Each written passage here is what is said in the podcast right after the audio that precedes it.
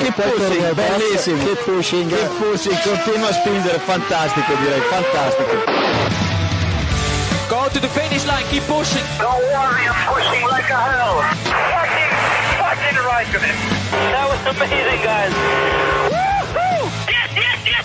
I'm much quicker than Jimmy. Give me the full power then. Avanti, Fer. Avanti! All the time you have to leave a place. Okay, Felipe,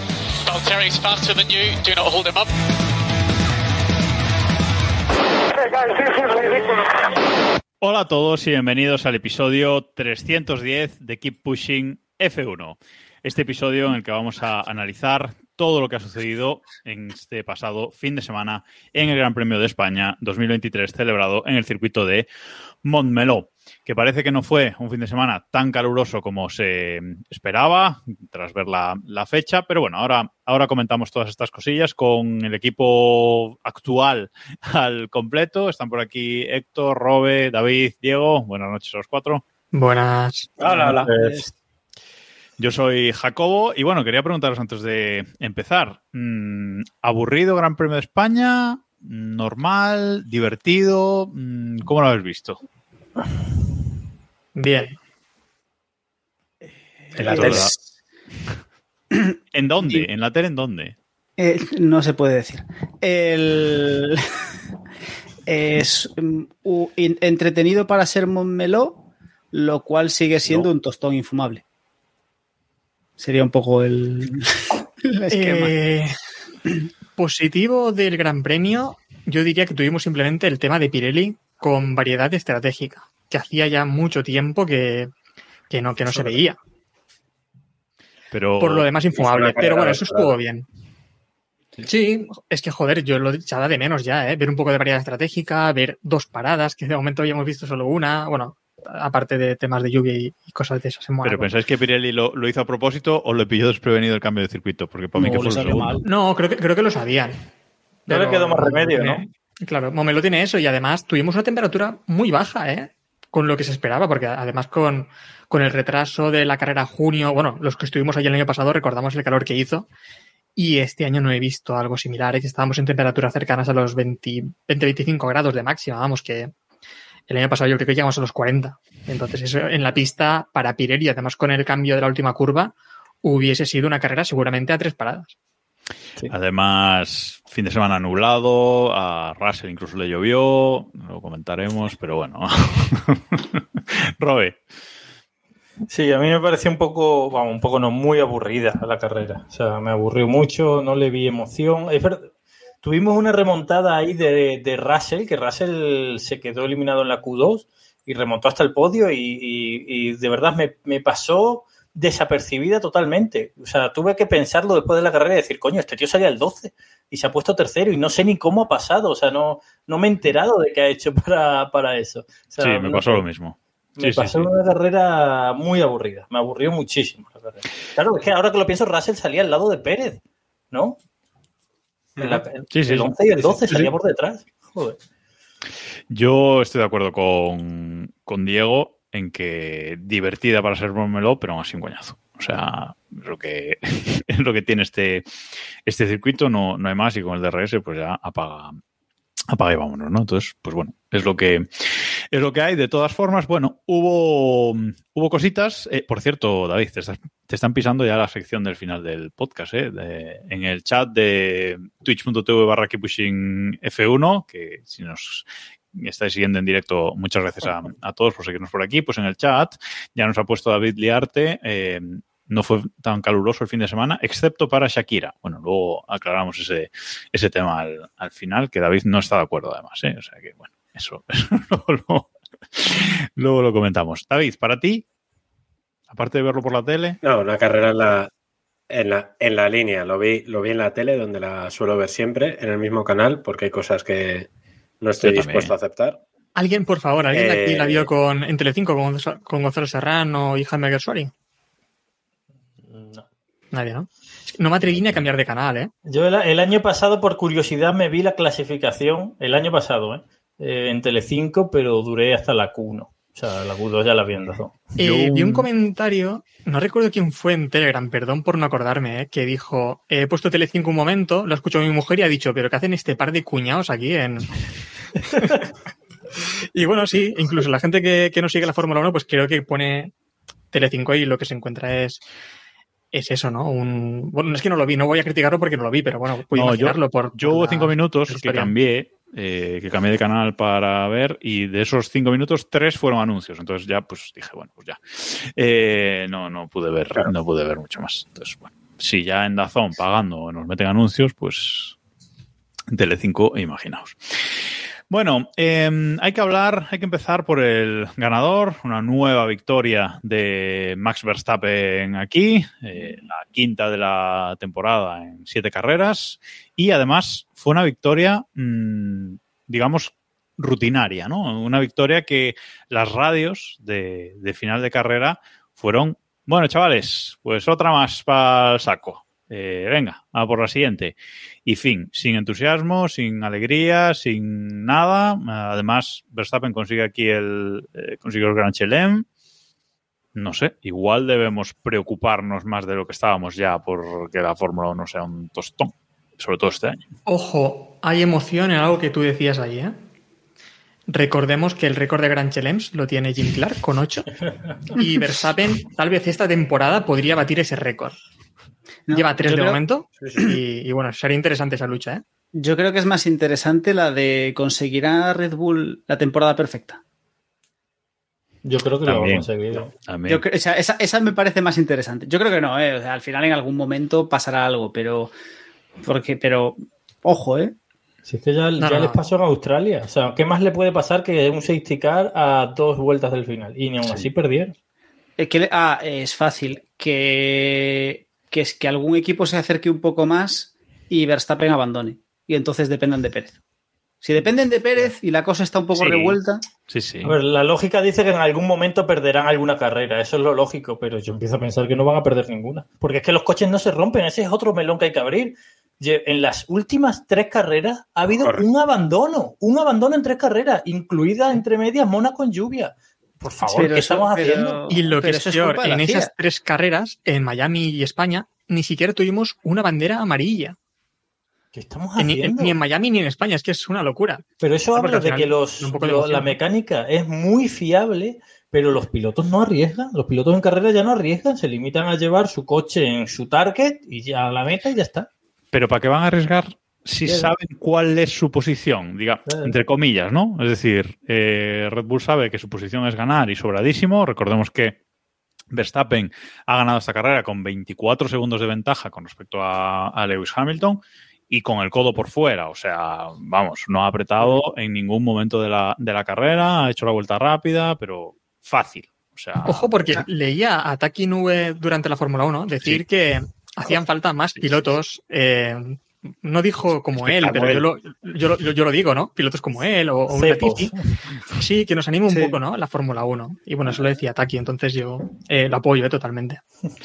Nos dice Pedro Portero en, en el chat que la temporada perfecta no la van a conseguir porque ya no pueden conseguir el pleno de dobletes. Bueno, pero el pleno de victorias sí. Eh, el pleno de dobletes con Pérez de segundo, pues oye, es complicado. Las cosas como son. Pero es que es, que es increíble, pero es que es, es es una. Es un todo. Tenemos el DRS que hace que nadie arriesgue. O sea, no hay banderas amarillas porque nadie arriesga para adelantar. Porque pasas con DRS o no pasas. Porque da igual, porque es que aunque adelantes sin DRS, si, el, si no puedes con DRS, quiere decir que en cuanto llegues a recta, el que has al que has pasado te va a adelantar. Con lo cual ya ni merece la pena. Tenemos tres, tres o cuatro motores por temporada, con lo cual los motores van finísimos y nadie se molesta en tener un motor y apretar un motor porque no puedes permitirte romper un motor. Si tuviésemos un motor por carrera, podrías permitirte apretar el motor y arriesgarte a romperlo, pero aquí no puedes. Por sesión. Un motor por sesión. Ah, Eso sería maravilloso, pero un motor por gran, por gran premio, es decir, por lo menos un motor por gran premio y poder apretarlos duro, joder. Y, y ya- y bueno, luego ya tenemos el tema de que, los, de que estos son camiones en vez de monoplazas, entonces es que tampoco... Pero es que además se ve, se ve incluso en, en- en los adelantamientos. Joder, ¿cuántas veces hemos visto esta temporada eh, ese típico caso de, bueno, viene recortando, déjale pasar que no es tu lucha? Hmm. Claro, claro. Es Es- tu pero, lucha. pero por, pero porque no puede luchar realmente. Madre mía. O sea, sabe que antes o después le va a pasar. No tienen, ya no existe la posibilidad de tener a alguien retenido 10 vueltas detrás. Eso ya no existe, no es posible. Y luego que lo único que se Hay un rompe en dato- estos coches. Tira, David. Dale, dale, tío, perdón. No, no, iba a decir que lo único que se rompe en estos coches son los end plates del, del alerón delantero. O sea, Bueno, bueno, y, pero- algún, y pero- algún- y algún fondo plano. Vale, sí, pe- mi, mi, mi. Hemos visto unos tortazos que eran de, que eran de, de quedar eliminado hace unos años y, y que salte un gameplay y seguimos para adelante. Es que no es. Y casi con mejor, y casi con mejor mejoran rendimiento. rendimiento. exacto. Bueno, a ver, esto fue en Mónaco y obviamente en Mónaco tampoco es tan tan importante. Bueno, Pero a ver, en, hay- en hay un si se rompe un demoledor. emplay, yo creo que tienen Le que... pasó a Leclerc en Silverstone el año pasado, acordaos que rompió el emplay y iba más rápido que Sainz. Y le iba, iba a ganar, iba Bueno. caminar a ganar la carrera, vamos. Bueno, aquí Norris rompió el emplate. O sea, Es- Ferrari también, que que mejor mejoraba con eso. David, ¿qué ibas a decir? Que no sé si habéis, no sé si habéis escuchado o, o visto, no sé, no, no recuerdo, y es que ya no recuerdo ni en qué sesión fue, cuando se coló un teléfono móvil en la radio de Verstappen y Verstappen no solo reconoció el teléfono, sino que reconoció el tono de Helmut Marko. Sí. O sea, Helmut Marko debe tener alguna musiquita identificable y dijo, está sonando un teléfono, es el de Helmut y efectivamente Eh. era el de él. O sea, es que lo que es ir tan sobrado, Es, es la marcha imperial de Que- Star que me Wars, parece- imagino. en mi cabeza, pro- sí. O sea, Sí, en mi sí. cabeza es esa, ¿eh? Es esa o. Sí, o las Valquirias que a Helmut. Bueno, no voy a hacer un chiste de austríaco. No, no vamos a hacer un chiste de, de No, vamos. Bueno, la cuestión es que da la sensación de temporada acabada y llevamos siete grandes premios, eh, queda mucho por delante. Ya nos pregunta incluso Mónica por el chat que, en qué gran premio se va a proclamar Verstappen eh, campeón. Hombre, para ser matemáticamente campeón hacen fal- faltan muchísimos puntos de, diferencia, pero bueno, a falta de cinco o seis para acabar el año, va, va a ser seguro, yo creo. ¿no? Entonces, bueno, a ver, a ver si algunos equipos consiguen acercarse, como por ejemplo Mercedes, que ya llevó sus nuevos pontones y relucientes pontones a Mónaco, pero aquí hemos visto realmente que funciona. Mercedes lo ha hecho, Mercedes ha traído, ha puesto pontones en el coche, parece ser que sí estaban desarrollando otro coche con pontones, y la sorpresa es que funcionan y aunque han acabado a 24 segundos de Verstappen, la verdad es que han dado un paso adelante con respecto a todos sus eh, rivales, Diego. Al fin. Es decir, al fin no los pontones, que sabéis que yo tenía la ilusión de que se mantuviesen ese concepto sin pontones, pero están ahí. No porque, y, y a pesar de lo que pueda parecer, no porque yo tenga algún especial interés en sí en que gane Mercedes o en que gane Hamilton, sino porque creo que hoy por hoy son el único equipo al que veo con capacidad para hacerle, intentar hacerle sombra a Red Bull. No. Porque, a- a- es decir, a nivel potencial, eh, a nivel económico, a nivel capacidad de desarrollo y a nivel pilotos, ese conjunto, ese pack, creo que hoy por hoy solo lo tiene Mercedes. Porque Aston Martin tiene Alonso, han sacado un buen coche, pero mm, a día de hoy no sabemos cómo va a ser su evolución. Eh, mm, Ferrari es que, bueno, es Ferrari, o sea, ¿para qué vamos a, para qué más? Y, re- o sea, y Mercedes sabemos que saben hacer un buen coche, saben evolucionar un buen coche y que normalmente cuando están en la pomada suelen saber jugar. Entonces, hoy por hoy, visto que Ferrari no está capacitado, que Mercedes llegue o que parece que se acerque es una buena noticia. Al menos de- ya, ya ni hablamos de este año, es que por lo menos lo que vemos con el Mercedes nos da alguna esperanza de que el año que viene no sea un sopor como este. Que es que si no nos vamos a morir. Es tío, Yo no estoy de acuerdo en que, en que Mercedes sea el único equipo ¿eh? que puede estar. eh, a ver, el asunto de las evoluciones, ya sabemos, evidentemente en este primer golpe que, que- iba a llegar ahora en España, que Mercedes iba a dar un salto adelante, creo que no nos puede pillar tampoco de sorpresa. Quizás sí en el concepto de pontones, que yo pensaba que iban a tirar más sostenella, no en Mendalla, y que iban a tirar para adelante con el, con el concepto de 6-0. Pero, pero bueno, como decíais, han desarrollado dos, los dos conceptos en paralelo y han apostado por este finalmente ahora para aquí, para, aunque bueno, lo estrenó en Mónaco, pero que aquí se, se ha notado más. Eh, yo creo que ahora sí podemos tener espectáculo porque que Hamilton y Russell estén más adelante implica que se van a encontrar más veces con Alonso. Correcto. Y eso nos pone un poquito brutos. Eso va a estar divertido.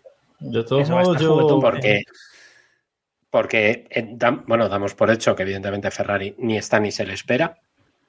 Vale, ahora hablamos de Ferrari, que es un temita aparte, pero vamos, o sea. Por eso, por eso. Y que, salvo excepciones, y me imagino que lo que ha pasado este fin de semana en, en Aston Martin ha sido una cosa, digamos, puntual, lo lógico es que Mercedes y Aston Martin estén peleando ahí, y eso mola mucho.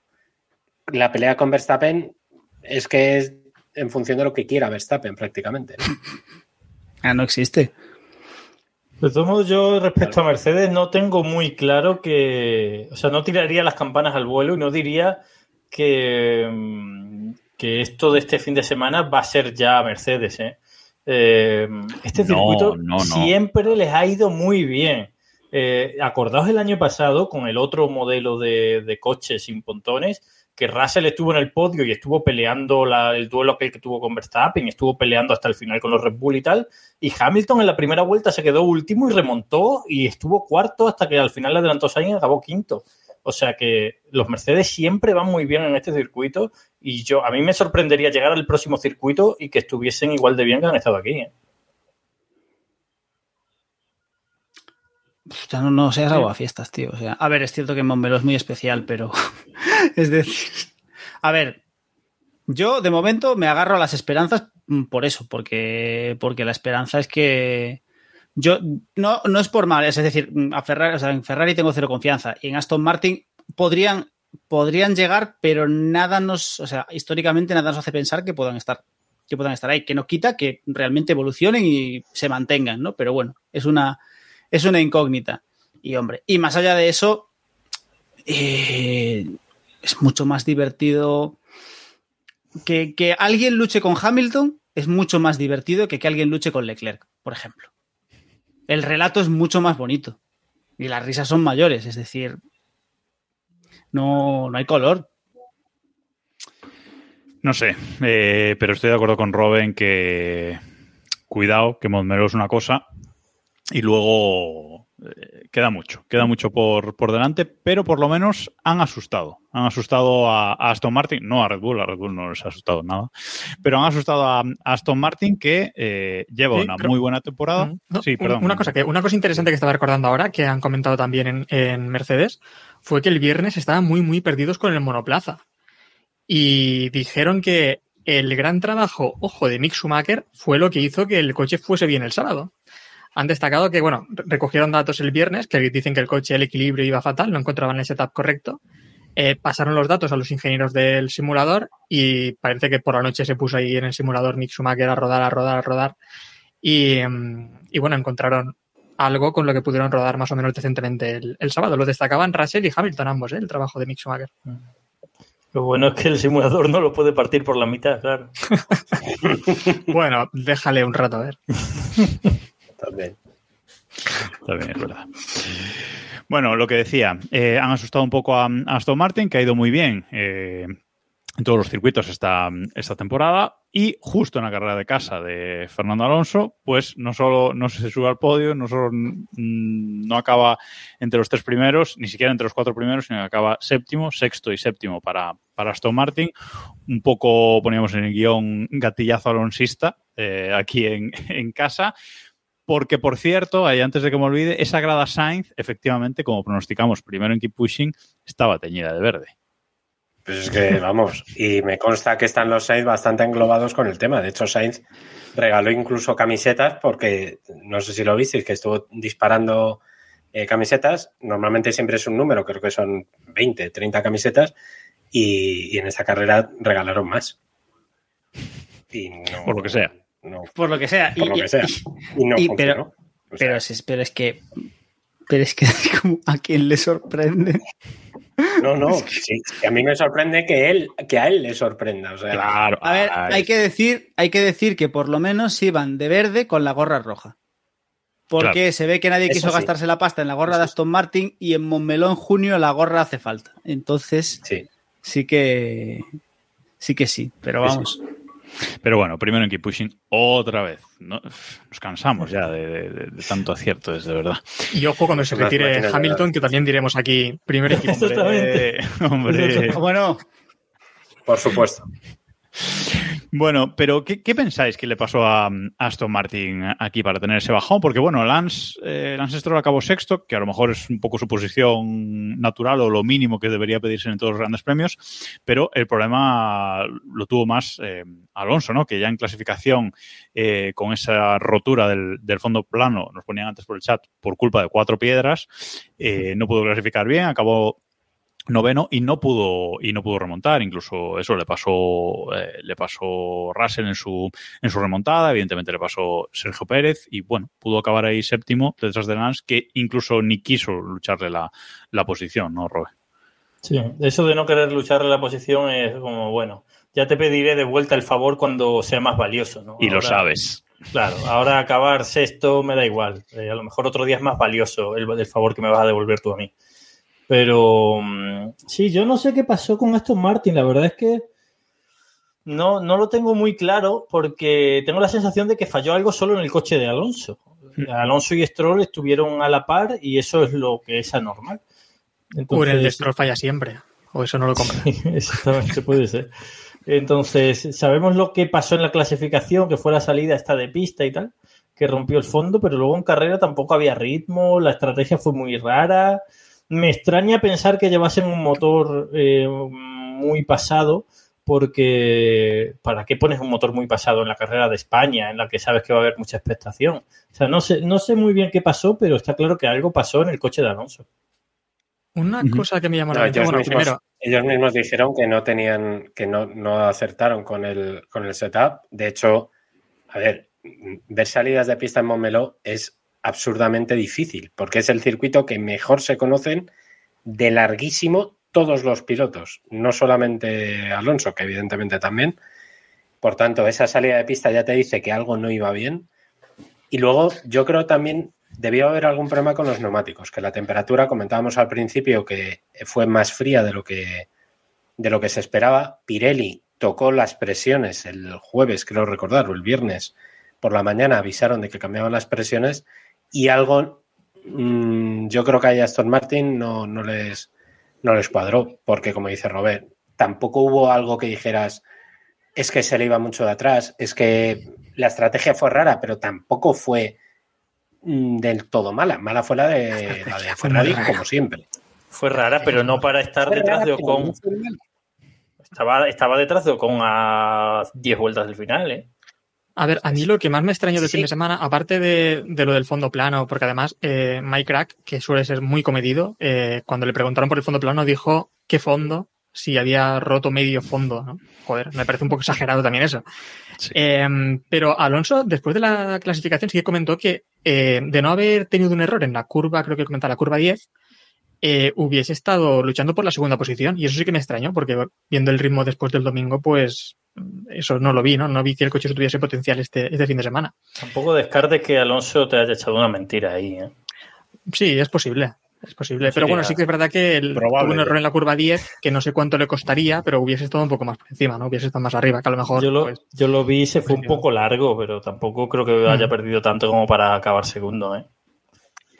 Pero. Recordemos que no es la primera vez que Alonso se va largo en la curva 10, entre la 9 y la 10, de hecho, por qué una de pesadito es qué pesadito es con el viento Claro. Eh, no, que digo, sobre la estrategia, a mí sí que me pareció súper rara, pero muy, muy rara, porque hicieron en ambos coches, ¿eh? En, eh, creo que fueron los únicos, el único equipo que lo hizo, eh, lo de poner blandos, blandos, duros, eh, con Stroll y con Alonso. Lo extraño es que con Alonso en la segunda, en el segundo stint fue como de 25 vueltas con el blando para meter el duro unas 22 vueltas. Lo que, no sé, no tiene ninguna lógica, ¿no? Lo normal es hacer blando, duro, blando, más que nada por ponerse blando en la salida para intentar no perder posiciones o incluso ganar alguna. Y te guardas el blando para la última tanda en la que ya vas con menos peso y el neumático va a durar más. Pero dejar el blando y encima 22 vueltas simplemente. Y además, bueno, vimos que el neumático le sentaba bien a Aston Martin. Yo es que no, no encontré ninguna lógica en esa estrategia. a mí me pareció rara también ¿eh? Yo no sé no sé realmente qué, qué- qué buscaban con esa con esa estrategia pero bueno los demás nada, no sabemos qué le ha pasado a Alonso aquí, entonces. bueno, pues a ver si. Igual le puso, igual le puso nervioso la- alguna visita, igual la propia presión. A ver, que este tío, joder, que alguna. te- le tiene que impresionar a cualquiera ver a los esquizofrénicos que tiene ahora de aficionados alonsistas gritándole desde el jueves que si la 33, que si tal, la presión, el chiste y tal. Que Alonso es un témpano de hielo hasta cierto punto, ¿sabes? Joder, pues entre eso y que el coche no estaba perfecto, yo insisto que algo no iba bien, pues Sí, yo también, yo también lo sospecho, ese cambio de fondo plano, algo, algo, algo quedó raro ahí. Oye, ¿qué me decís antes de dejar Aston Martin? ¿Qué me decís del tema Zanahorio y toda la afición y, bueno, una locura esto, ¿eh? El mecánico de Alonso. Hoy ha puesto Héctor un tweet, ¿no? Sí, ha puesto un tuit. A ver, es que a mí, no sé, eh, no sé cómo lo digo. Me- ¿Qué acogida ha tenido el tweet? ¿Buena o no?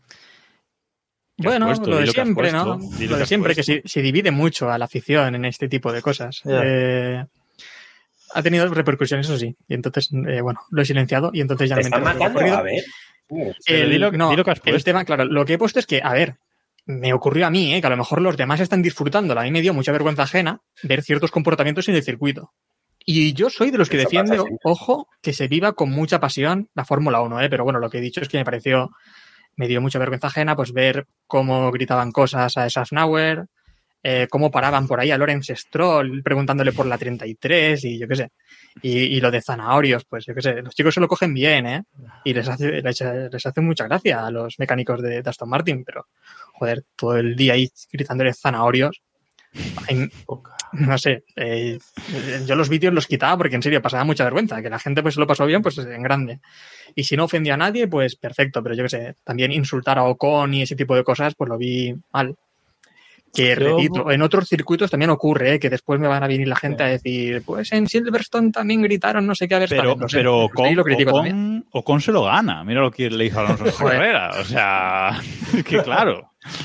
Yo normalmente me suelo evadir bastante bien de esto y de hecho no me había enterado de nada de lo que ha comentado Héctor. eh, Ojo, y una cosa todo- también digo, ¿eh? Ojo, también Sí. digo que yo recordad que yo voy a Mestalla casi todas las semanas, ¿eh? Bueno, semanas y semana no. Pero no Ahí también escucho eso, ¿eh? que hombre. Mestalla, ¿eh? Ojo. No ¿eh? presumas, dice el otro.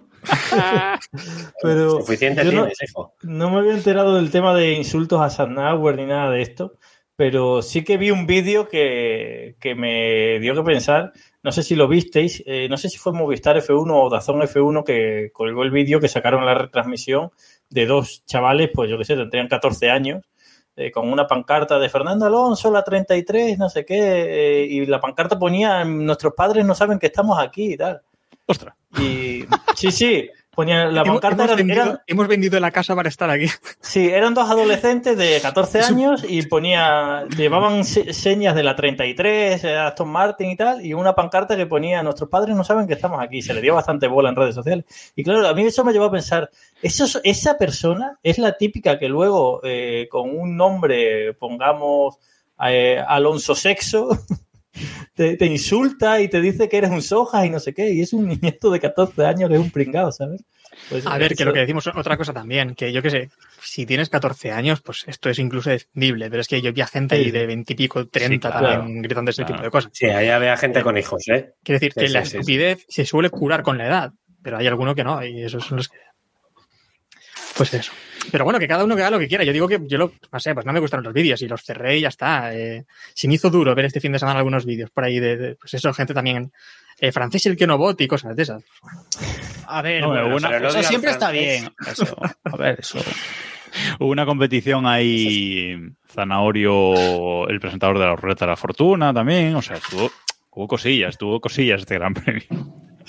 Bueno, en fin, vamos con Ferrari, dejamos de lado a Aston Martin y vamos con Ferrari, pero primero vamos a la consulta del eh, psicólogo y vamos a hablar de Leclerc, porque eh, sale desde el pit lane, otro gran premio saliendo desde atrás y luego en carrera, pues completamente desesperado, acaba el décimo primero, que ninguno acertó aquí, la, la porra. Te, te fastidió la porra, Robe, casi, pero. Cuidado, ¿eh? Cuidado. La ¿eh? ve el podio. Y, y bueno, Leclerc pues sigue, sigue desaparecido, no está. Yo no sé si está hablando con otros equipos y tiene la cabeza ya en, en el año que viene. Eh, no sé, no sé qué le, qué le pasa, pero realmente mm, no, no remonta. O sea, más, más que mejorar, está empeorando su rendimiento mental. O sea, ya directamente mm, mental, yo creo. David, ¿cómo lo ves? Yo creo que lo hemos hablado. Yo creo que Leclerc necesita bajar tres revoluciones conceptualmente. Eh, yo creo que este fin de semana lo hemos visto. Ni siquiera se enfada. Yo creo que ya es- ha entrado en esa en, en barrena, en ese momento en el que ya no eres capaz de salir del pozo, pero porque no tienes opción de ello.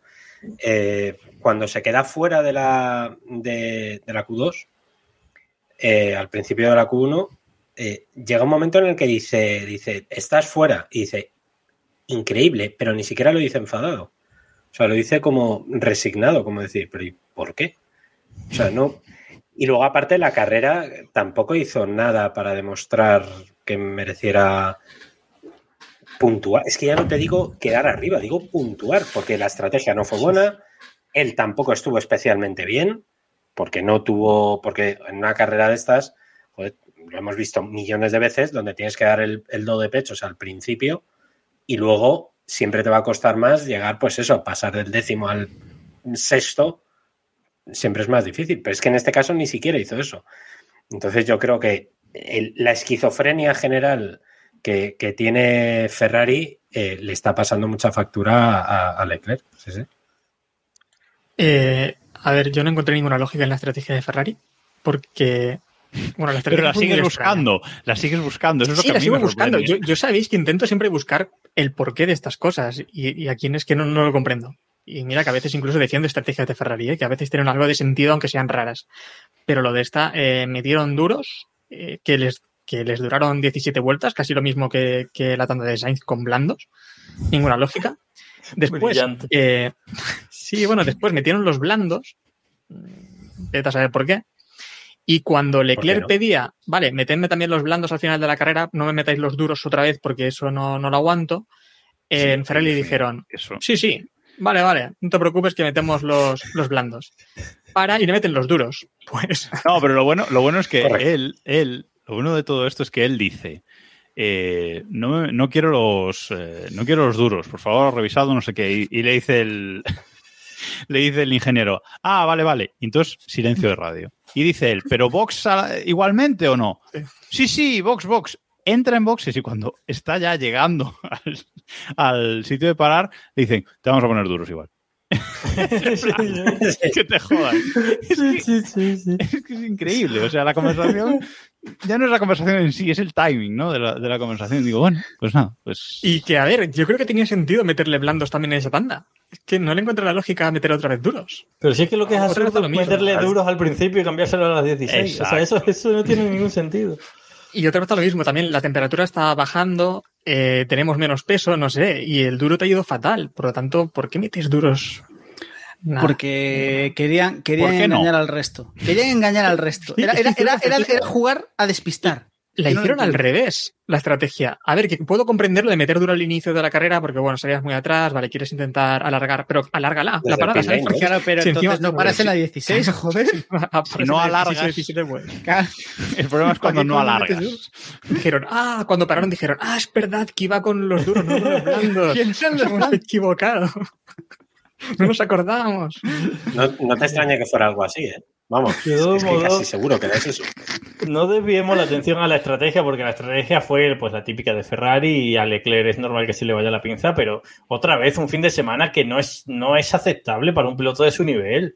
O sea, no es aceptable caer eliminado en la Q1, el, el penúltimo. No es aceptable que no remontes hasta los, hasta los puntos, por muy mala que sea la estrategia. O sea, ese Ferrari es un coche para estar en los puntos, aunque salgas el último. Eh, es otro fin de semana de esos que tú dices, chico, esto no es admisible. Vale que Ferrari es una mierda, estamos todos de acuerdo en que Ferrari es una auténtica mierda, pero, pero hombre, pero esto no es admisible que estás haciendo. Tú tienes que competir y tienes que luchar y tienes que ganarle a tu compañero de equipo, porque si no vas a perder la reputación que tienes. Un abrazo a Samu, que ya lo predijo desde aquí. Y mira Que lo rimos predijo cuando ¿eh? nadie lo esperaba. Sí, sí. Nos rimos- Vamos, cuando estaba en lo más alto, cuando estaba en la cúspide de Sí, Leclerc. sí, sí, sí, sí.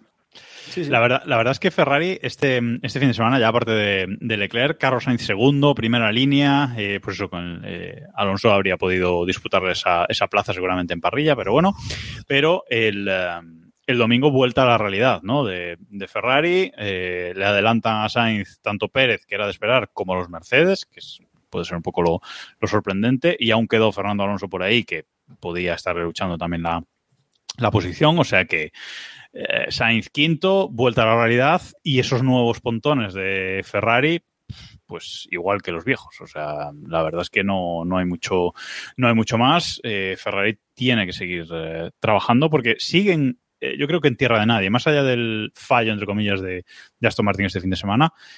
siguen ahí un poco en tierra de nadie, por detrás de Aston Martin y de, y de Mercedes, bastante por encima del resto de la parrilla. Mm, No sé, ni, ni no tiene motivación, ¿no? Ni para escapar de los de atrás ni para coger a los de arriba, yo creo. Estoy reflexionando mucho con un comentario que ha dicho Kramer en el chat, y es que la estupidez del estratego de Ferrari no va en la persona, sino en el cargo. Y digo, ¿es eso lo que ocurre en Ferrari? Pues es que puede ser, ¿eh?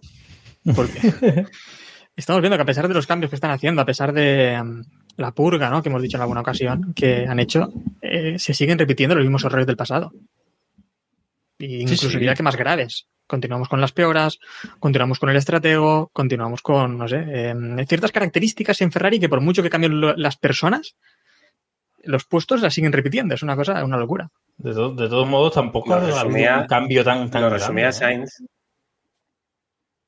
David. No, bueno, Dale, eso dale, aparte, dale. que ha sido un cambio, un cambio relativo. Han cambiado la cabeza, pero no, el resto de por debajo, más o menos, más o menos son los mismos. Pero lo resumía Sainz después de la carrera. Decía, joder, tú puedes fallar una de las dos paradas. Pero es que la primera parada la hicieron demasiado pronto y la segunda demasiado tarde. Es, complicado fallar dos de dos. Joder, es que. Y no tiene, no tiene tampoco mucho sentido lo que decíais, ¿no? El- la elección de neumáticos, el, momento en el que salieron a pista, en fin. Todo mal. Y, y otra carrera en la que Ferrari parecía que sí, por lo menos Sainz, y va a ser que no. Bueno, pues eh, no- es que no hay mucho más que, rascar de, Ferrari, in- insisto, en tierra de nadie y veremos cómo encaran lo que queda de, de temporada. Y seguimos con Pérez. eh, ya está desconectado. O sea, ha empezado la temporada muy bien, pero ya ha desconectado. Otro gran premio saliendo en Q2, o sea, siendo eliminado en, en Q2. Luego en carrera tampoco hace las remontadas que hace Verstappen, con lo cual se queda ahí eh, a las puertas del podio incluso, no es capaz de, de subir al podio, con lo cual, bueno, yo creo que Verstappen ya está completamente tranquilo.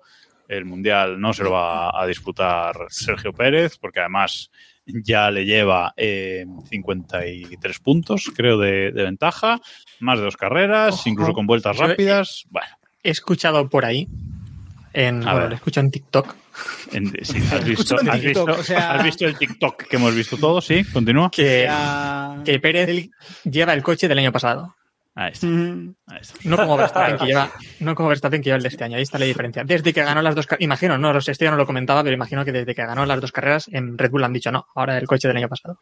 yo, eh, lo, lo he visto en TikTok, lo, lo he escuchado en TikTok, que es el nuevo GIF de Samu, ¿no? Es un poco volver a los, a los clásicos de Keep Pushing. Eh, ah, mm, vamos a ver, es decir, mm, pero en algún momento Verstappen estuvo preocupado. es decir, es que, no, hombre, lo que pasa es que Red Bull está torpedeando a Pérez y estas cosas. El que estuvo preocupado fue su ingeniero de pista, que no lo hemos comentado, pero estuvo toda la carrera diciéndole, respeta las líneas, métete en las líneas. que Las de- el, de verdad- el de Verstappen, sí, sí. me- Fue maravilloso lo de la, dice, lo de la vuelta rápida. Vuelve a boxes, pero trae el coche aquí otra vez, pero respeta las líneas. Las líneas. A mí me encantó cuando le dijeron para ya, levanta el pie, no sé qué, y el hijo puta hace vuelta rápida. Y el ingeniero le dice, bueno, venga, ahora ya, ¿vale? Ahora ya, por favor, por las líneas. Ya está. Estás contento, ¿no? Y hace récord, y creo que llegó a hacer récord. Después de eso hizo récord en el primer, en el primer sector o en el segundo sector, una cosa. sí. Es una bestia. Pero bueno. Verstappen. Eh, Richichi el año que viene, entonces, ¿no? ¿O, o creéis que va a seguir arrastrándose un año más? Choco? ¿Hasta cuándo tiene contrato Checo? por Un año más, ¿Lo sa- creo. Un año más. Choco Un tiene año más, creo. Tiene firmado el Pero 24. habrá cláusula, ¿eh? Claro, seguro.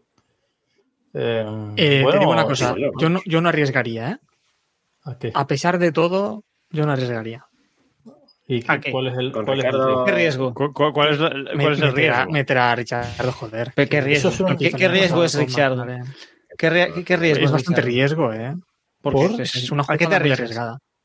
¿A qué? ¿Por qué? O sea, a quedar peor. Sí, peor no Pérez va al ahí. menos está a dos, dos, está a dos, dos victorias esta temporada. ¿Y? Bueno, Hombre, ¿y pero qué? Ricardo tampoco creo que las hubiera perdido. El año pasado Ricardo no te consigue dos victorias. Lo de Monza en el 21 no sé cómo Ricardo, aquello, Ricardo, pero- Ricardo ganó con McLaren hace dos años, tío. O Y, sea, yo- es y decir, además, et- este año las carreras que ha ganado Pérez las hubiese ganado Verstappen, que acabó segundo igualmente. Sí, sí. sí. O sea que, Este es- Pero que- quiero decir que en caso, en otras carreras entiendo que si no está Verstappen, Pérez con el coche que tienen puede lo de este fin de semana. Yo, sinceramente, si fuese Red Bull, supongo que hay, hay temas más importantes detrás a nivel publicitario, de México, de, de- que es un mercado muy grande, el sur de los Estados Unidos y tal. Claro. Pero bueno, y Latinoamérica en general.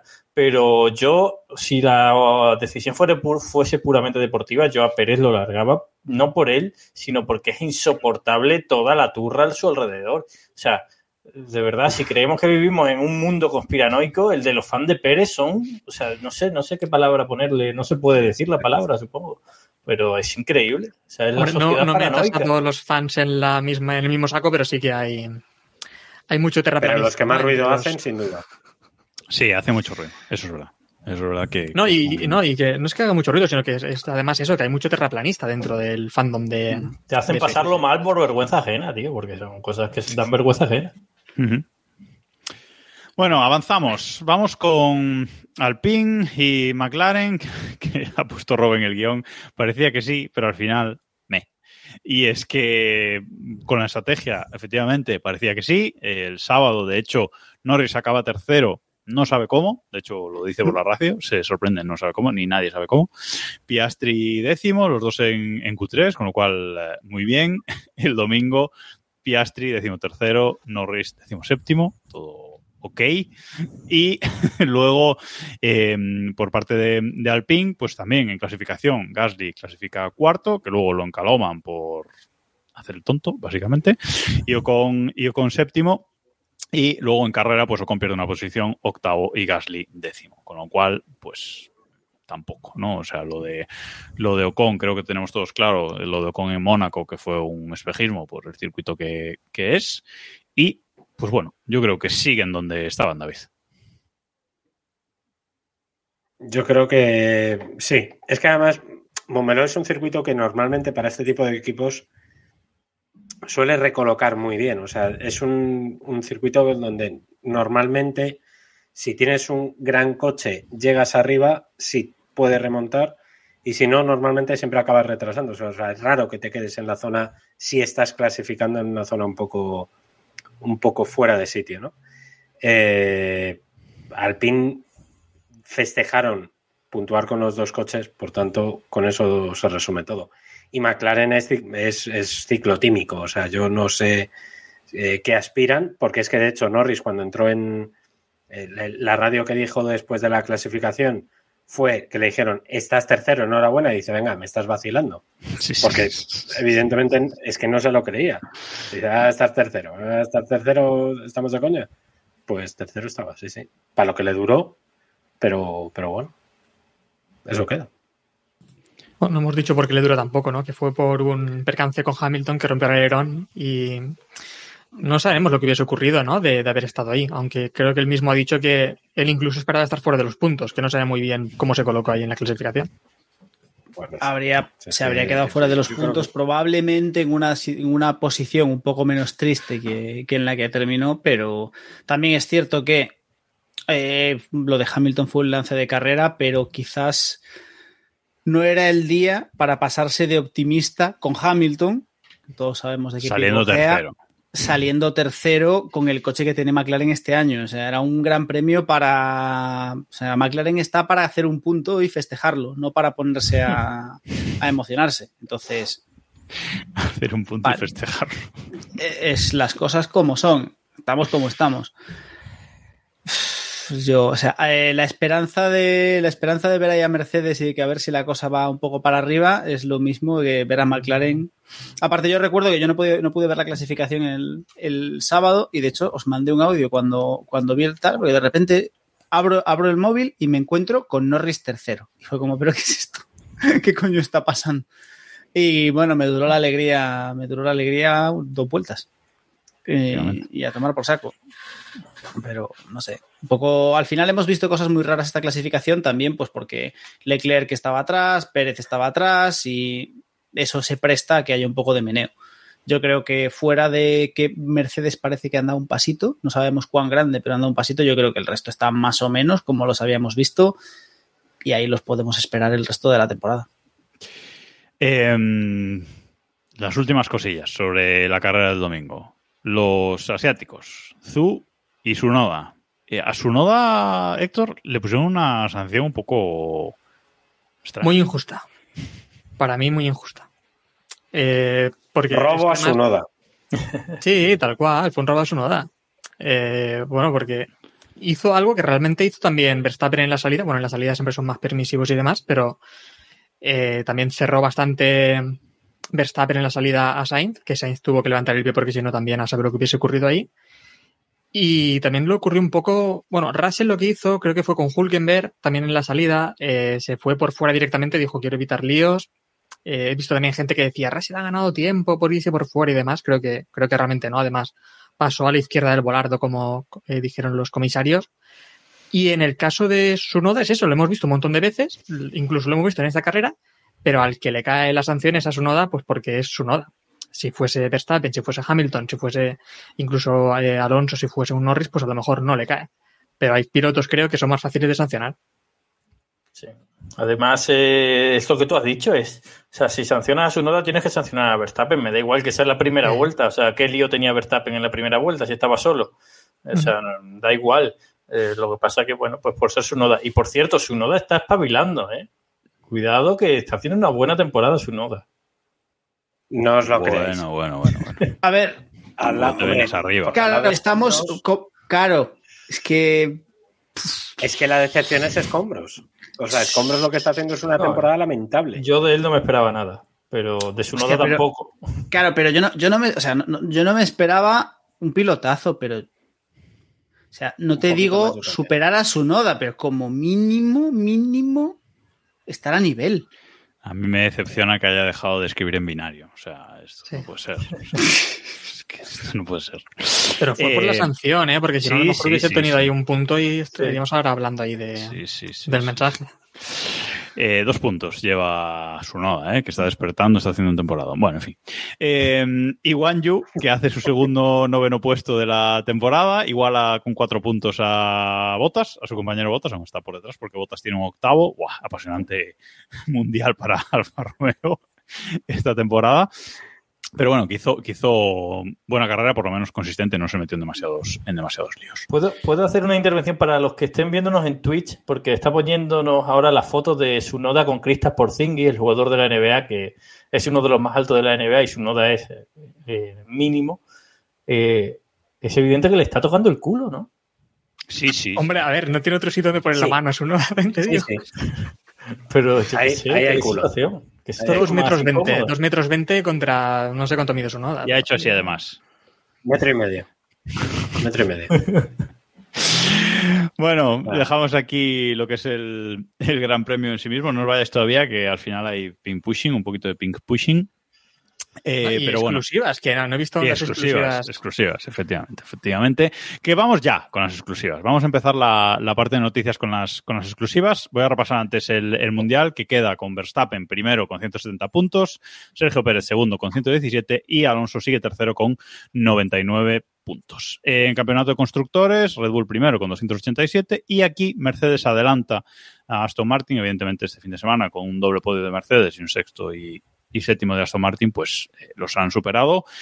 152 puntos para Mercedes y 134 para Aston Martin. Y Ferrari tiene 100, así a lo tonto, ¿eh? O sea que cuidadito también Aston Martin no se vaya, no se vaya a despistar. Y Alpine eh, quinto puesto con 40 puntos, que parece que va a ser difícil ni que suba ni que baje de ahí.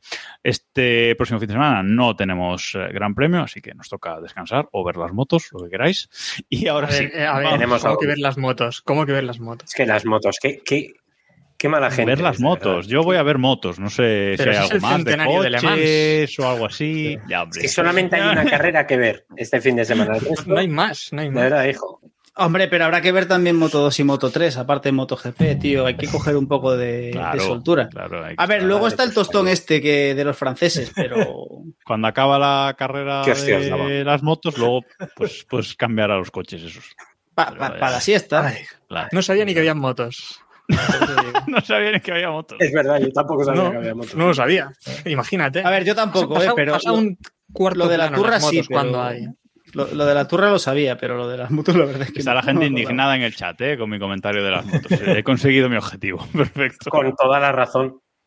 Pero si se corre en Italia, que hay mejor que motos, Italia. O sea, es que, vamos a ver, por favor. Bueno, a ver, ¿qué, qué hay este fin de semana, David? ¿Qué es eso de Le Mans, centenario de las 24 horas, no sé qué historia? Pues lo acabas de decir, el centenario de las 24 horas de Le Mans, la carrera más grande del mundo. Este fin de semana, que por cuestiones que no vienen al caso no voy a poder estar allí, me encantaría porque es la carrera en la que hay que estar. Pero noche canalla, sí. Eh, Noche canalla, por supuesto que hay. Un Además, ya saludo a nuestros tenemos- amigos de Nerdmans que están ya por allí también ubicados, ubicándose algunos. Y se lo pasarán genial. Correcto. De hecho, llevan una semana casi. O sea, es que ya Nerdmans ya es que no vaya- van en. No sé, van a hacer una especie de, de peregrinación, pero como la de Santiago. O sea, tienen que darle la compostelana, ¿sabes? De, de- de camino. Eh, bueno, tenemos un centenario de Le Mans muy, muy interesante porque por primera vez va a haber competición, o no, entre O no, o los no. hipercar, o no, tiene toda la pinta que no. Eh, porque, en fin, porque volverá a ganar Toyota, salvo sorpresa, eh, van a estar los Cadillac, van a estar, eh, bueno, lo que antes era Bicols, que ahora es eh, Vanguard, Vanguard. que eh, sí, bueno, es Opel, lo que antes era Opel, es que la marca de Vanguard es Opel, ¿no? En Europa. Eh, que es Ojo, bastante que va- divertido. además, va va con, además va con, con Jacques Villeneuve. No, no, no, lo han echado No. justo antes. ¿Han echado a No. Villeneuve? Sí, sí, Esa es sí. la historia. ¿Qué ha pasado? Porque es. Eh, Claro. Pues esa es la historia. Es que de hecho, Villeneuve les ha denunciado porque le han echado de mala manera Para subir. No sé a quién exactamente han subido, si a Guerreri o a, o a. Creo que es a Botier al que han, al que han subido en su lugar. A Tristan Botier, al francés. Pero, pero sí, sí, no. Villeneuve además soltó un comunicado bastante bestia de que les van a denunciar, que él tenía contrato y que, y que sí, sí. O sea que, que va a estar, bueno, va a estar entretenido. Tenemos tres españoles en pista, con Miguel Molina con el Ferrari 499, el, con el coche número 50, que hace equipo con, con Antonio Foco y, y Niklas Nielsen. Eh, luego en, en LMP2, que yo creo que es la categoría un poco más, más igualada, eh, va a estar un antiguo invitado de Keep Pushing, Albert Costa, que va a estar con el, con el Europol Competitivo, con el Oreca número 34. Y luego tendremos a Alex Riveras, que va a correr, si mal no recuerdo, con un Aston Martin. Sí, con un Aston Martin, con el Aston Martin 98, que para muchos os recordará ese mítico Aston Martin porque era el de Paul Dalalana, que este año no, No está. No está. Y me da mucha penica. Y, eh, entre otras cosas, pues vuelvo a repetir también Michael Fassbender, Magneto. Eh, va a estar también el príncipe Ferdinand de Habsburg. No voy a dar el nombre completo, pero lo buscáis. Que por cierto, ahí hay rollito con la princesa Leonor, por lo menos en mi cabeza. Ah, bueno. Eh, tendré, bueno, mi cabeza Nos sí, preguntan en el, en chat que por qué no corre Juncadella. Porque no quiere. No, no tuvo, tuvo oferta, ¿eh? Pero bueno, se complicó a última hora, pero tuvo oferta para, para correr en, en Le Mans y de hecho él lo intentó, pero no, bueno, pues no, no ha podido. Tendremos también, por ejemplo, pues el coche de las chicas, el Iron Dams, con Sarah Bobby, Michelle Gatlin y, y Rachel Frey. Bueno, tenemos cositas de siempre en Le Mans, hay cosas ¿Y, entretenidas. ¿Y quién da la bandera de salida? Ahí está, ahí está. Correcto. La da alguien tan relacionado con las carreras automovilísticas como el que lo dio en 2018, Sí, pero con mejor pelo. Eh, Bueno. En 2018 fue Rafael Nadal Panera y en esta va a ser LeBron James. ¿Por qué? ¿Por qué no? El pelo de Rafa Nadal O sea, y de LeBron James tiene más cosas en común de lo que parece. También, bueno, hay pilotos no. eh, que conocerá mucha gente por aquí, como Kobayashi, Buemi, Giovinacci, Di Resta, Bernier, Esteban Gutiérrez también está en Glickenhaus. Nakajima, Nakajima no está este año. No, se retiró. No, eh, No, Robert Nakajima Kubica. es el jefe de equipo de Toyota. Nakajima, exactamente. O sea, está. Y ojo porque, ojo porque está Manuel Está pero para Maldonado. liarla. Correcto, David, sobrino. eh, Manuel Sobrino, Maldonado. hijo. Sobrino es, ¿no? Primo, primo, Sí, sí. primo de Maldonado. Sí, sí, es el- ¿Es el primo el que ¿no? sacó Hace- eh, de Barcelona del incendio? ¿Es ese primo? No sé, lo no sé, de No lo sé, no, no, no lo sé, no sabía la historia del incendio con el, con el primo. Yo sé la historia del incendio, pero no sabía que estaba también ahí el primo. joder, hay una foto muy famosa. foto ¿no? Muy mítica. Claro. Ah, es verdad, Oh, que le sacan brazos. Claro. Pues ojalá, Uh, ojalá. Pues ese será Manuel. no Sí, sí. Historia de superación. Historia de superación. Sí. Ahí la tenemos. Ojo, y también tenemos, Eh, del bueno, tenemos el de garaje Pómelo a- 56. Que digo, tenemos el garaje 56, Es ese garaje para prototipos innovadores que se supone, ¿no? bueno, eh, este año lo que han hecho es meter un, un coche de NASCAR, eh, un Chevrolet, que además es, sí, bueno, que ese además con, pues van con, eh, con Rockefeller, ¿no? Con, y además también con Johnson Button y con, y, Y con, con Jimmy Johnson. me- y con Jimmy Johnson, que les dio siete títulos mundiales, ¿no? A Chevrolet. Oye, do- dos cosas Sí, sí. antes de antes de dejarle más. Eh, la meteo, Héctor. Vete buscándola. Y horarios, David. Eh, Pues hombre, en Le Mans se espera. Eh, Si llueve, por favor, que sea por el día, porque si no la noche canalla se nos hace muy larga y, y desbarramos mucho más. O sea, que, Ponía que agua, pasen eh. cosas, pero... Ya, ya, es que ya me lo tengo. horarios, Uh, David. horarios. Que la gente lo tenga Uh. claro. Como siempre, la salida a las 4 de la tarde y como son 24 horas y esto es una competición civilizada, no como el puto tenis, acaba a las 4 de la tarde del día siguiente. Llueva. Y lo hacen también por respetar el final de las motos, que es lo importante del, del fin de semana, para que puedas ver el Y- final de las motos y luego Sí, verte sí. una horita de carrera. Importante, salida, Sí, sí. salida en mojado, ¿eh? Salida en mojado en Le Mans. Ahí os lo dejo. Bueno, pero como es salida lanzada, Tenemos sí, pero alguno se lanza de más, ¿eh? Alguno cuidado. Hay un poco de probabilidad de que la carrera también acabe en lluvia, que sería también bonito, pero la probabilidad es mm, un poco más baja, así que no lo sé. La salida ya fue mojado, lo no sé si el año pasado o hace a dos. llover por la mañana. Se acabó el- hace- bueno, hace dos hizo frío. Hace un año o hace dos, la, la primera media hora fue mojado, que hubo varios accidentes, se la pegó el Alpine y uh, se varió bastante la Ah, sí, es verdad, hace dos años. Sí, sí, sí, sí. sí. Un alpín pegándose. hombre. Nada nuevo. bueno, vamos con exclusivas. Te toca, Robe, tu exclusiva. Ah, empiezo por mí. Eh, empezamos por ti, venga, sí. Bueno, empezamos Hombre. por bajito. Eh, bueno, sí, yo traigo una exclusiva delirante. eh, y es que por motivos de, de trabajo, ayer tuve que hablar con una persona con la que yo pens- pensaba que no iba a hablar nunca. Eh, ayer tuve una reunión eh, telemática, obviamente, con el ministro de Deportes de China. ¿Cómo? Muy bien. Pero, ¿Cómo? o sea, perdón. Pues llevaba, llevaba razón que no íbamos a adivinarlo ni un millón de En la vida. o sea, Lo hemos intentado, ¿eh? Hemos dicho como cuatro o cinco nombres, pero no. Eh, no, eh, quiero aclarar que. Una no cosa, no, una cosa. Su, su Por cargo favor, no es Robert. ministro de Deportes de China, es otro nombre, o sea, no es. es Sí, creo que además en chino, rep- sí. Representante gubernamental de- para deportes, no sé qué. Bueno, pero sí. Disculpa, Robert, Pero- una cosa, un poco por respeto a esa persona, dinos el nombre. Sí, Di se el llama nombre, Zen-. Zenki. Zenki. Bueno, yo lo pronuncio en ca- castellanizado, ¿no? Zenki, no sé cómo es. Es E Z-H-E-N-G. Llama yo. Espérate. Y- Eh, y entonces, bueno, a él eh, esto fue para otra cosa que estoy haciendo, que por cierto sale mañana, es un reportaje que está muy chulo en... en Por favor, de motos, Pondrá el enlace un audio? en el grupo de Telegram t.me barra Keep Pushing F1. Pondrá el enlace del artículo que está hablando. Qué bueno. ¿Tú crees que yo le puedo pedir un audio, un al ministro de China? Sí, Por hombre, favor. que sí, joder. Y el Lógico, caso es ¿eh? que El caso es que le. Oye, el ministro de Deportes de China. A ver, dejadle hablar, dejadle hablar. Eh, eh, bueno, no, no era el tema de Fórmula 1 ni nada de esto, ya te digo que era de motos y tal, pero sí que le pregunté sobre cosas del futuro que tienen ellos pensado en motorsport y tal, y me dijo que están haciendo un circuito en Chengdu, que luego yo ya me he informado, me hubiese gustado haber caído en el momento, en Chengdu ya corrió la, la, la bacala esta que había de, de A1 GP o de los equipos de, de Super Fórmula. y tal. Una, una de esas bacaladas corrió ya en Chengdu. Bueno, pues están haciendo un circuito Para eso totalmente necesitamos nuevo. el comodín de Eloy. Están haciendo un circuito totalmente nuevo en Chengdu. Eh, las obras empiezan ya, o sea, creo que después del verano empieza. Y eh, Sería- el, el Sería plan la es que- Asia Series, ¿no? A lo mejor.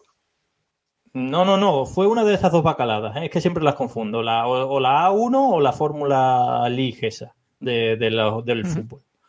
Y, mm, y nadie me contó que van a hacer un circuito en Chengdu totalmente nuevo, un circuito internacional, y que la Fórmula 1 él va a solicitar que se corra a partir de entonces allí.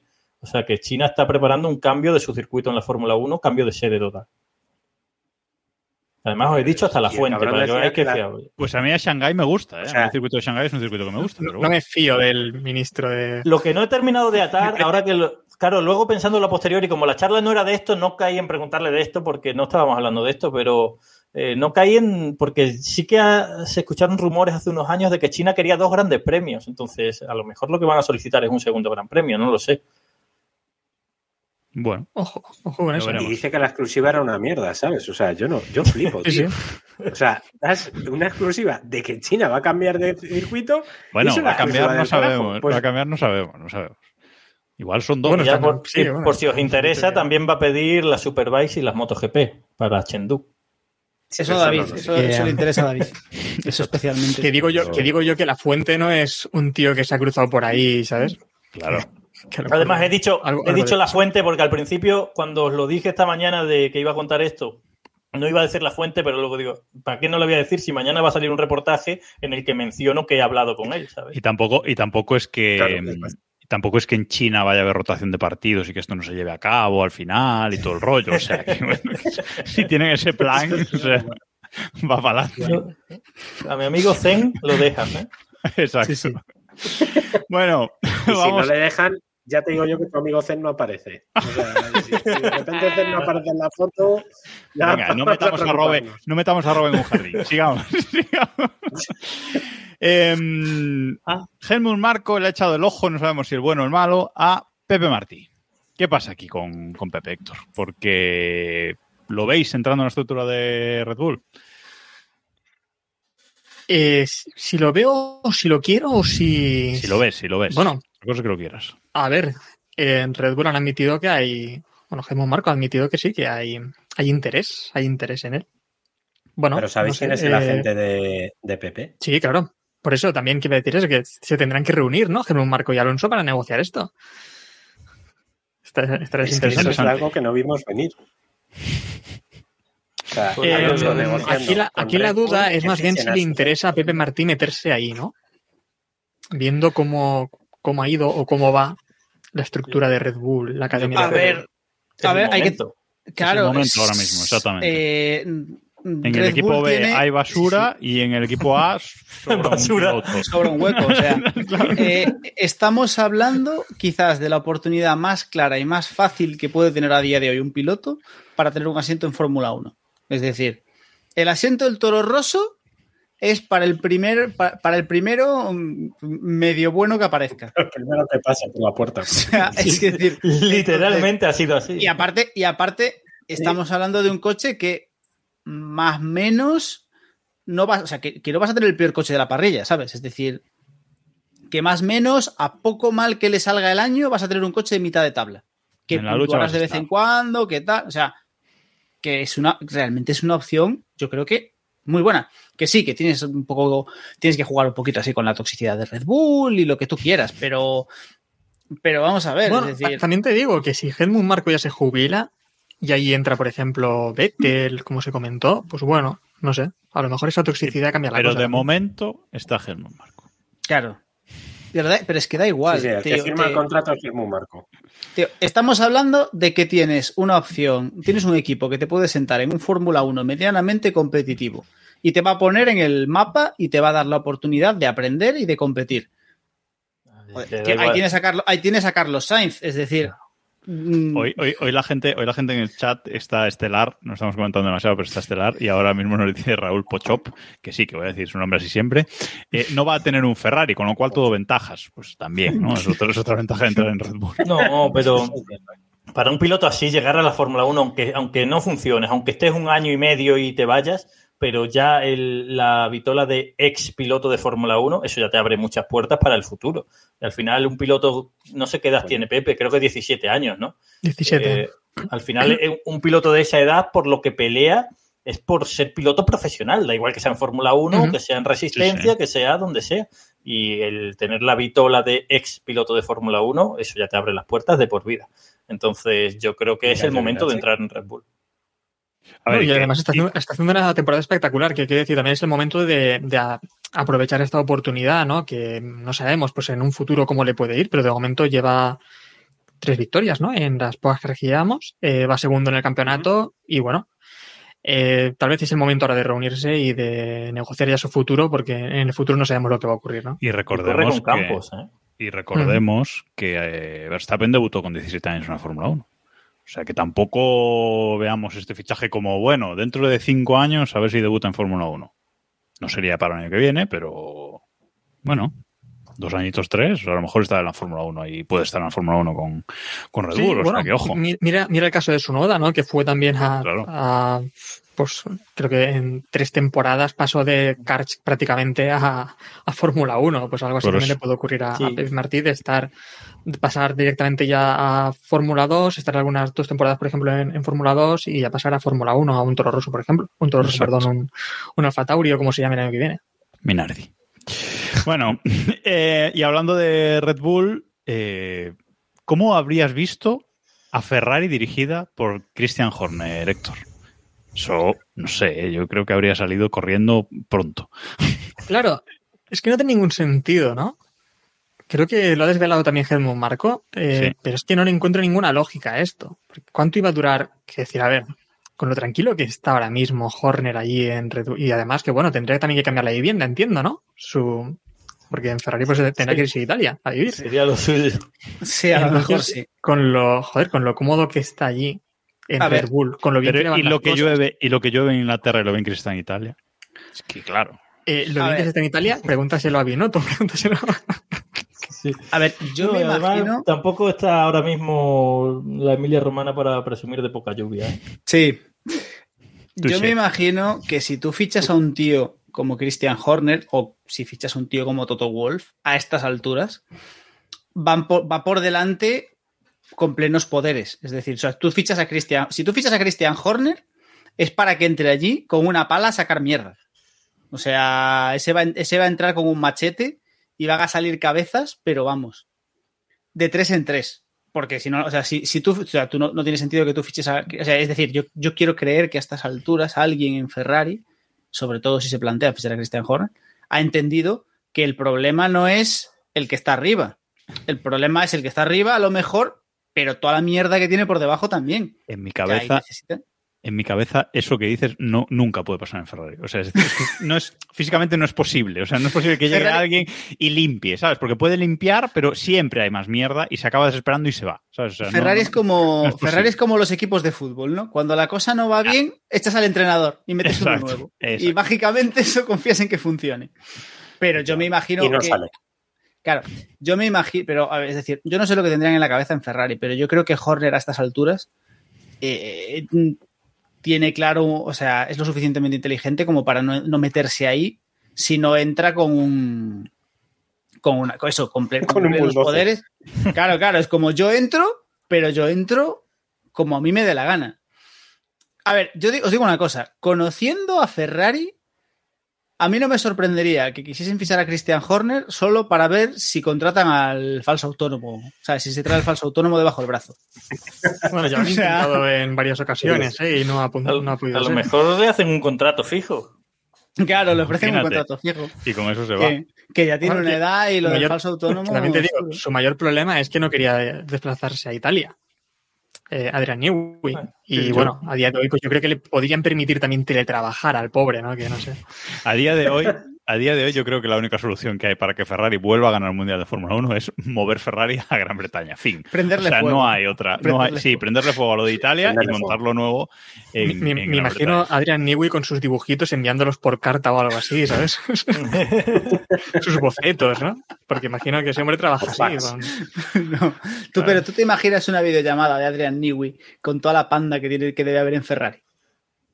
El hombre, el hombre todo recto, todo en plan, vamos a no sé qué, y los otros en plan, bueno, sí, pero eh, ¿viste el partido de la Juve?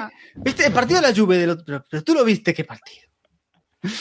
Bueno, en fin, veremos. Quien sigue, quien va a seguir en Inglaterra es eh, Russell, que va a renovar con, con Mercedes. Hamilton ha dicho que. Ah, por cierto. ¿Sabéis quién no ha renovado? Escucha, escucha, un segundo, un segundo.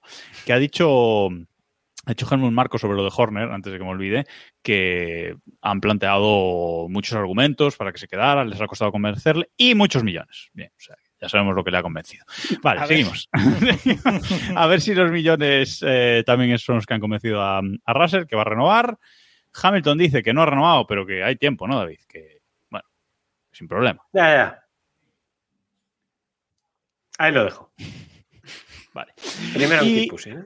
Y ahora... Cuarta, tempo- cuarta temporada con esta pedra, ¿eh? Cuarta temporada con la Sí. verdad, sí, sí. Y mientras Es que Hamilton no, no Por renueve puñetas, un día tendrá que acertar, ¿no? O sea, Con, con el tema de que Hamilton no renueva con contratos multianuales, pues eh, le da para la historia todos los años. Bueno, vamos a acabar con dos cosas que nos quedan. La exclusiva de David y el ping pushing, que también es de David. Así que ya nos podemos ir el resto y ya queda él con todo.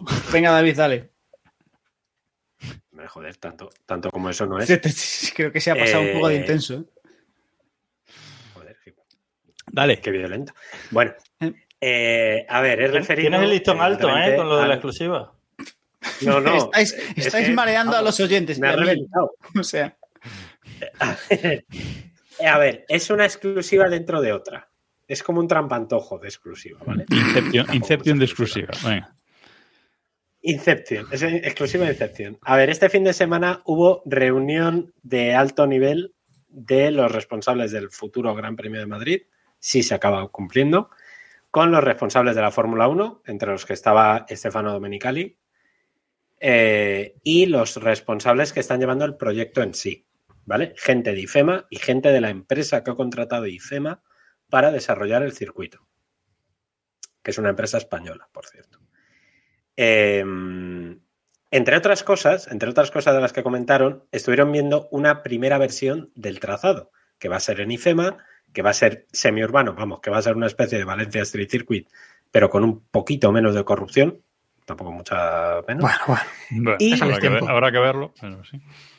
Bueno, poquita Ahora, menos. con, a priori. ahora con mayoría veremos, a ver. absoluta. A ver, es, es verdad que alcanzar el nivel que hubo complicado, aquí ¿eh? es difícil. O sea, Es que el, listón, el es menos, alto, quiero decir que es difícil, es difícil. Yo hasta que vea unas Ferrari Finals en Madrid, no, Qué golfada. no me lo voy Es a que esa fue, qué golfada. Dios mío. Bueno, Hubo Eh, varias. Y por ¿eh? cierto, es- Sí, verdad. sí.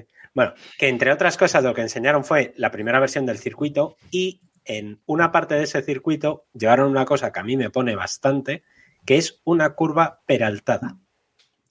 Se han fijado en la peraltada antigua de Hockenheim o Monza o Indianápolis, una cosa así, porque quieren que haya una entrada que a priori debería molar bastante, que sea así. Más o menos así. Para, Muy- para muy los del, para los del podcast, para los del podcast, David, ¿cómo sería? ¿Así? Ah, Así. Así, Bueno, así. Muy peraltada. Imaginaosla muy peraltada. No, No sabemos todavía si saldrá o no. no lo de pero- Zambord. Muy peraltada. No, no, no, no, no. Peralte guay. Quieren, quieren que sea un peralte que se vea y que tal, porque además el argumento que dieron, y me parece bastante bueno, es la foto. Me O sea, interesa cómo sea se algo mete. Que no sea un circuito urbano. No, iba a decir que me interesa cómo se mete una peraltada en un circuito urbano. Tampoco tiene que ser. Quiero decir, el circuito lo tienen que hacer de nuevas. Por tanto, pueden hacer prácticamente lo que quieran. Ya, Porque, a ver, la rotonda, rotonda. coges la rotonda y en lugar de hacer la curva en la rotonda, no, haces el peralte en la rotonda. Claro, la, elevas, elevas la rotonda dejas- y haces ahí el la peralte. Rotonda dejas- sin fuente de frente. ¿Y la, y dejas vida. elevada ya para el resto del año? A siempre, Sí. luego dejas, dejas la curva peral. O sea, como no lo dudes. monumento. Como No, monumento. No, hombre, la carretera, eso queda, queda la carretera así. O sea, estos dejan la carretera así a tomar por culo. ya luego cuando vayas con el Sin coche, reparar en. ¿para qué? Veremos. Veremos qué pasa. Eh, a ver, me parece interesante, pero lo veo súper raro. Pero a ver, si quieren diferenciarse en algo del resto de circuitos urbanos que ya Podrían hacerlo Mundial, bueno, por ejemplo. Hacer uno bueno es que ese es, el, forma de ese es el problema, diferenciarse. que lo que quieren es que sea lo que quieren es que sea un circuito que sea reconocible, ¿no? Que tenga algo que, que sea reconocible, que no sea un circuito lleno de. Por ejemplo, una de las cosas que quieren evitar es que se convierta en un circuito como los de la Fórmula E. Que tú ves todos los circuitos de la Fórmula E y es que son i- El mismo, son el mismo los todos, sí. diferentes. Sí, sí. Es que es el mismo circuito. Entonces, lo que no quieren es que pase eso. Y más allá de decoración y tal, que quiere que sea, pues bueno, muy identificativa, quieren que el trazado en sí tenga algo. Bueno, Yo Pues le veremos. tengo esperanzas a Florentino.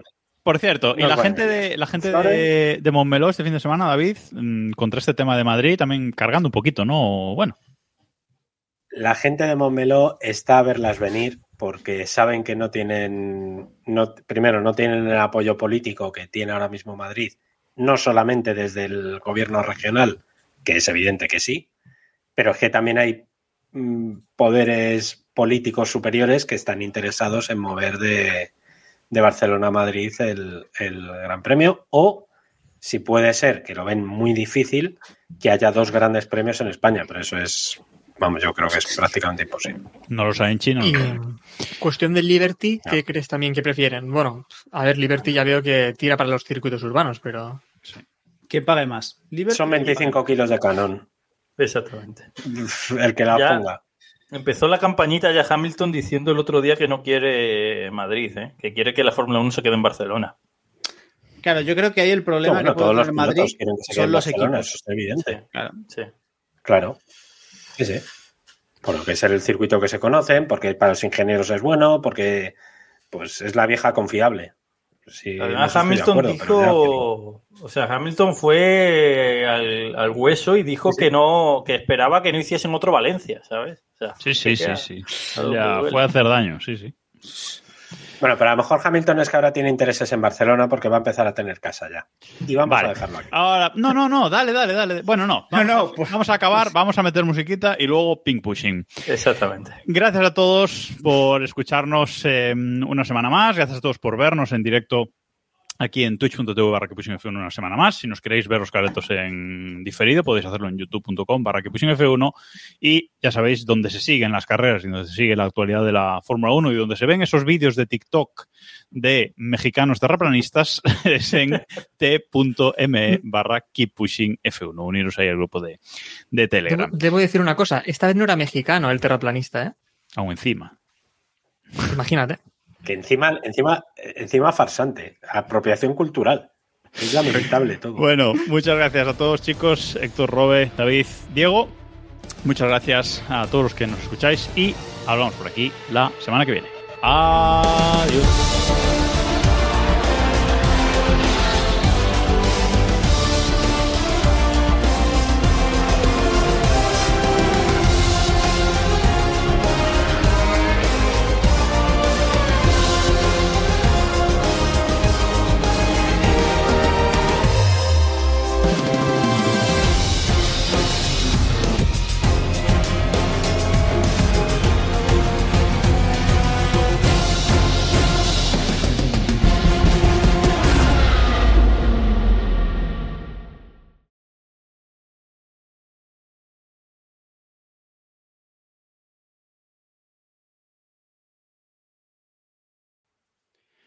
Y ahora sí, Chao, ahora chao, chao. ping pushing. Arranca Vamos allá. David. Hay y varios Héctor- temas, ¿eh? Empieza Héctor, con lo de, Mónica que venga. empieza, empieza con lo de Mira Mónica que entre. ¿eh? con lo de Leonor, que Lo lo de- de, la infanta, que interesó por el chat, ¿eh? ha interesado. Mm. Hacer el, el ¿Qué ha pasado con lo de que es- de eso no me, de eso no me he enterado yo. Lo que ha dicho David ver, antes que con como- lo de Le a ver. Mans. Claro, que el príncipe Ferdinand, a ver, hay, hay rumores, y esto no es coña, que Leonor eh, tiene amistad con alguien de los Habsburgo, de los príncipes Habsburgo, pues uno de ellos, de los rapaces que tienen, fue compañero suyo de clase. Entonces, en mi cabeza, oscura y mal pensada, pues pensé, dije, joder, pues un Habsburg, pues si se lía con Ferdinand de Habsburg y tenemos a los Borbones fusionando su, su lo que viene siendo su genealogía con los Habsburgo otra vez, eso, linaje, que no me sale la palabra, hacemos una especie de, de emp- imperio, imperio español mítico con un piloto. ¿Qué más queremos? Es, es- el relato es la hostia. Ya es pero ya es mayor, ¿no? El Ríete tú de Palpatine. Sí, sí, sería sí, el, el chaval ya debe tener 26, 27 años. así. Bueno, Nos dicen también en, en el chat que qué ha sido de, de lo de Gaby, Leonor y Gaby. Gaby, Gaby es el pasado. Lo de Leonor y Gaby tiene que ser un poco como lo de Fernando Alonso y. mm, ¿Y cómo Taylor se Swift. llama esta? ¿Y Taylor? Swift. Y Taylor, ¿Taylor Swift, Swift? sí. Una Una cosa ¿Sabes que- cuántos días ha estado Taylor Swift con su novio que ha dejado hoy? No, lo di no, no, No no. me diga. No me diga. 33. Ahí lo dejo. Ahí lo dejo. Ha estado, lo quería dejar antes, pero ya eh, dijo, bueno, voy a esperar. No, no, dijo 33. Eso da para una noticia que sería muy viral, ¿eh? Es que he salido hoy pronto del trabajo, pero no me ha dado tiempo. Bueno, más temitas, entonces. Más, a ver, continúa. lo de que Mónica nos pregunta por el chat. Eh, Gaby está con una influencer, vale. Tema Alonso, tema Melisa Jiménez. ¿Cómo va ese tema? A ver. Ah, eso va bien, Tom Popa. Eso ya ahí, ahí tienen, ya ahí existe el melonso. Porque ya A ver, mira que no lo concepto. compraba, eh, pero joder. Sí, yo lo compro ya. Melonso. Hombre, ya es Sí, evidente. Alonso ya lo Sí, hay que arrojarse al melonso Ay, porque. Es que mira que me suele aburrir De ya- mucho el ping pushing.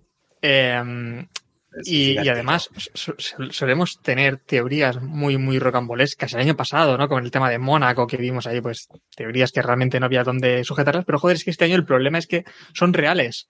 y es lo que me jode a mí la vida. La de Taylor soy muy real El tampoco. meme ¿eh? hecho de él. Pues yo en, un su- en su momento la veía más real que la de Melissa Jiménez. Mira lo que te digo. Bueno, que por ¿Cuántos cierto, hijos tiene hablemos- Melisa? Dos, ¿no? Tres, creo. Tres. Estoy- es que estoy bastante Tres. informado sobre Melissa Jiménez. Si es que lo que tienes que hacer es decirle a Mónica que entre. Yo lo veo. Bueno, no. Porque Que- Melissa Jiménez estuvo con un jugador del Betis, que es Abril, Gala y Max, nos informa Mónica, ¿eh? Para que no, no lo sepa. O sea, espera, espera, espera, espera. Me explota la cabeza. Sí, sí, sí, sí. Alonso, puede ser el padrastro de Max. Correcto. Claro. Correcto. De, de- de Max. Bartra, ¿eh? De Max Bartra. Sí, sí. Que no suena mal, ¿eh? No suena mal, Max Bartra. No, no. Cuidado. No, bien Que tampoco. por cierto, Melissa, para quien no lo sepa, es hija del mecánico jefe de Aprilia MotoGP. El imperio que Pues decía antes. David, pues las motos y la Fórmula 1 unidas. O sea, si es que Antonio ya- Jiménez. Sí. ¿Veis a Alonso montando un Está equipo de cerca motos? Alonso igual que el ciclista. No, Alonso ya está muy cerca de Aprilia. Igual, igual que el ciclista, sí. Igualito, sí, sí, sí. De eso sí. Por cierto, David, que este fin de semana has confundido a Sergio Roberto con Bartra. O algo así, ¿no? Es la misma persona. El Ah, este de, de- de The Office son la misma foto, es la misma persona. O sea, Bartra y todos esos Messi-Iniestas que salieron después de Xavi, Messi y toda esta gente, son toda la misma persona. Nolito, to- el Sandro. mismo Playmobil. Sandro, esa gente, toda esa basura que salió ahí, que luego acabaron en el Besiktas, todos son los mismos. Bueno, y Eh, la última, la última del, del ping pushing, eh, tema Hamilton-Shakira. ¿Cómo, ¿Cómo vemos ese tema? Ojo, ese, este es el más serio, ¿eh? Que haya habido cenita y todo, y fotos en restaurantes. Pero cenita de colegas, sí, sí, no, sí, no sí. hay cena íntima todavía. Cenita de colegas. A ver, Mm. a ver, a Shakira, a Shakira le han salido 17 novios en la última semana. Sí. Es decir, Pero el que, pero y, que nos y luego hay otra teoría, Aquí hay otra teoría al todo lo que se respecto de... mueve a, a Claro. favor, pero Ojo que hay quien lleva la cuenta. Eh, Juan Munoz F1 nos dice que van tres citas ya entre Hamilton y Shakira. Eh. Cuidado que minuto y resultado. Yo contaba dos. ¿Cuál sabe él que, que entre? ¿Cuál sabe el que nosotros no sabemos? ¿qué no cuentas, Juan? Hmm. Y en la última foto, la mano izquierda, la mano izquierda de Hamilton, eh, pide bar. Ojo, ojo. Ahora, ahora que ha desaparecido Sálvame, Ojo. ahí tenemos un hueco que rellenar, ¿no? Sí, sí. Pues Yo sí. lo veo. Hay- habrá veo. gente huérfana ahora mismo de Sálvame. Quiero decir que tenemos que captar ese público. Sin duda. Y, y Pilar Vidal es, es compañera mía en ABC, o sea que ahí tenemos mano. Antes decía. No sé ni quién es Pilar Yo Vidal, tampoco. Antes decía. Antes decía de nuestros- sí. televidentes en el chat que prefería ver Sálvame a MotoGP. Pues Sálvame ya no lo puedes ver tampoco. O sea que te va a quedar MotoGP, eh, guapo. Ojo, ojo, ojo, es verdad lo que dice Mónica. Hamilton siendo el padre de los hijos de Piqué, pero Claro. es maravilloso. Claro, claro. Es que esto déjalo de. Verstappen y Kvyat en nada. De repente tenemos dos pilotos, dos de los mejores pilotos de la parrilla de la Fórmula 1 que no eran padres y son padres. ya, ¿Y son padres? Sí, sí. Em, a Shakira no se, digo- muy, no se le da muy bien lo de elegir. ¿eh? No, Eh, Te digo, Hamilton al lado de Piqué le sirve de bastón. O sea, es un tema, ¿eh? O sea,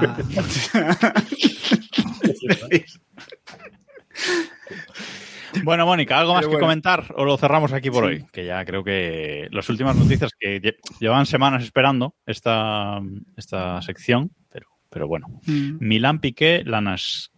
Lanas. Lan- Shire. Lanarkshire. No entiendo. No, no Lanarkshire.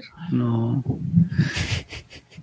Sí, Por porque ese era la, no, la, la Barsbair o algo así, era el segundo apellido de Hamilton, ¿no? ¿No Ah, es verdad, es verdad. Que empezó a decir que iba a empezar a No, Bar- usarlo. La Bars, y ahí- la ahí Bars- quedó. Ay, ¿cómo era? La Barsville o la Barsbail o algo así. ¿De qué bastón estamos hablando? Bueno, empieza a generar el chat, así que ahora sí, Uy, aquí. Vamos a parar. Corta, corta.